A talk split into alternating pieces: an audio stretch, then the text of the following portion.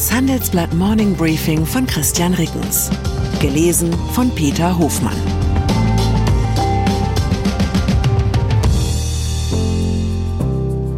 Guten Morgen allerseits. Heute ist Donnerstag, der 13. April 2023 und das sind unsere Themen. Betonboom, warum der Bund in Berlin immer mehr Bürofläche benötigt.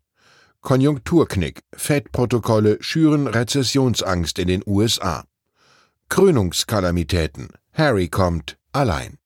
Immobilien. Der britische Historiker Cyril Northcote Parkinson, der mit seinen Parkinson'schen Gesetzen zum Wuchern von Verwaltung und Bürokratie unsterblich wurde, hätte vermutlich seine helle Freude am heutigen Handelsblattaufmacher. Die neue Zentrale des Bundesnachrichtendienstes in Berlin-Mitte ist 283 Meter lang, 148 Meter breit und 30 Meter hoch. 4000 Mitarbeiter sind in dem Bau untergebracht. Doch obwohl es erst 2019 offiziell bezogen wurde, ist das Gebäude jetzt schon zu klein.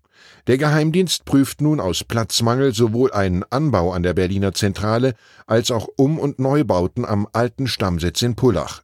Die Kosten dafür beziffert der BND auf 1,3 bis 1,7 Milliarden Euro. Das berichten mehrere Personen dem Handelsblatt, die mit den als geheim eingestuften Bauplänen des BND vertraut sind. Die BND-Pläne sind noch nicht einmal enthalten in den 101 Regierungsbauten im Volumen von 4,8 Milliarden Euro, die die Bundesregierung allein in diesem Jahr insgesamt für sich und nachgeordnete Behörden plant. Das zeigt eine Aufstellung des Bundesfinanzministeriums, die dem Handelsblatt vorliegt. Einige dieser Bauvorhaben sind zweifelsohne nötig, andere, wie der geplante Großanbau des Kanzleramts für mindestens 800 Millionen Euro, werden etwa vom Bundesrechnungshof scharf kritisiert. Ein Grund für den Bauboom in diesem Jahr wird die Zahl der Beamten in den Bundesministerien erstmals die Marke von 30.000 knacken. Für ein solches Heer an Beamten waren die Bundesbauten nie ausgelegt. Hinzu kommt, dass viele Bürokomplexe in den Jahren rund um den Regierungsumzug von Bonn nach Berlin 1999 errichtet wurden.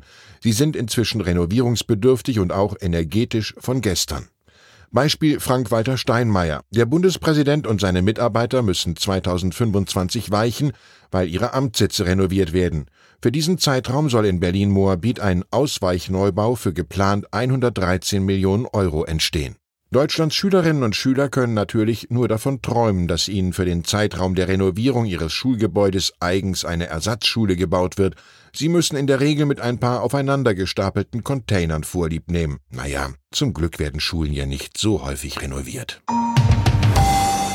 Geldpolitik. Die gestern Abend deutscher Zeit veröffentlichten Protokolle der März-Stiftung der US-Notenbank Fed haben die Wall Street verunsichert. Das ökonomische Team der Fed betonte laut Protokoll, dass eine milde Rezession in den USA in diesem Jahr wahrscheinlich sei. Die wichtigen US-Leitindizes drehten sich nach der Veröffentlichung ins Minus und schlossen mit Verlusten. Die Fed tritt am 3. Mai das nächste Mal zusammen. Eine weitere Anhebung der Zinsen um einen Viertelprozentpunkt gilt derzeit als wahrscheinlich. Aus den Protokollen geht auch die Erwartung der Fed hervor, dass die US-Inflation schon bald deutlich sinken werde. Die jüngsten Daten vom Mittwoch bestätigen diese Erwartung allerdings nur teilweise. Demnach ist die Teuerungsrate in den USA von 6,0 auf 5,0 Prozent gesunken. Doch gleichzeitig stieg die für die Fed wichtige Kerninflationsrate von 5,5 auf 5,6 Prozent. Anlagen. Ein Nebeneffekt von Inflation und schärferer Geldpolitik. Auf Fest- und Tagesgeld in der Eurozone gibt es wieder nennenswerte Zinsen. Drei Prozent sind beim Tagesgeld drin, wie ein großer Vergleich meiner Kollegin Anke Retzmer zeigt, bis zu vier Prozent beim Festgeld für 24 Monate. Solche Angebote machen Sinn, wenn man das Geld absehbar nach diesem Zeitraum benötigt. Wer längerfristig anlegt, sollte allerdings bedenken, bei einer Inflationsrate in Deutschland von aktuell 7,4 Prozent bedeutet jede Form von Fest- und Tagesgeld garantierte Kapitalvernichtung. Russland. Ganz Europa steht vereint gegen Wladimir Putin. Schön wär's. Ungarn hält trotz des russischen Einmarschs in der Ukraine an Handelsbeziehungen zu Moskau fest. Am Dienstag vereinbarte das Land neue Verträge zur Energiekooperation mit Russland, vermeldet die Nachrichtenagentur AP. Der staatliche russische Energiekonzern Gazprom habe zugestimmt, Ungarn bei Bedarf über die in einem langfristigen Vertrag vereinbarten Mengen hinaus Erdgas zu liefern, gab der ungarische Außenminister Peter Giarto in Moskau bekannt. Der Preis für das Gas, das Ungarn über die Turkstream Pipeline beziehen werde, sei auf 150 Euro pro Megawatt gedeckelt. Bei der Ortsangabe haben Sie übrigens richtig gelesen. In Moskau, was selbst für einen ungarischen Außenminister in diesen Tagen ein eher ungewöhnliches Reiseziel ist. Monarchie. Mindestens ebenso heikel, wenn auch aus anderen Gründen, dürfte die Reise nach London sein, die Prince Harry demnächst antritt. Wie der Buckingham Palace gestern mitteilte, wird der bei Hofe in Ungnade gefallene Harry an der Krönung seines Vaters Charles III. am 6. Mai teilnehmen. Harrys Frau, Herzogin Meghan, werde jedoch mit den beiden Kindern des Paares in Kalifornien bleiben. Eine Konstellation, die Hunderte von Boulevardjournalisten für die kommenden Wochen von jeder Themennot befreien dürfte. Ein weiteres Parkinson'sches Gesetz finde ich übrigens regelmäßig bestätigt, seit ich das Morning Briefing für Sie schreibe, liebe Leserinnen und Leser. Arbeit dehnt sich genau in dem Maß aus, wie Zeit für ihre Erledigung zur Verfügung steht. Mein Text für das Morning Briefing muss bis etwa 1 Uhr morgens fertig sein, um rechtzeitig in Newsletterform oder als Podcast bei Ihnen anzukommen.